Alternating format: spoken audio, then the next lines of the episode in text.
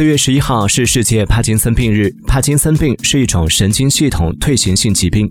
目前，我国帕金森病的平均患病年龄为六十岁，患者已超过三百万人。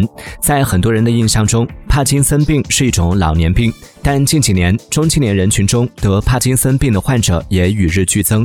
数据显示，中青年型帕金森病人已占到患病总人数的百分之五到百分之十。专家提醒，健康饮食、适当运动、规律睡眠对预防疾病发生有一定帮助。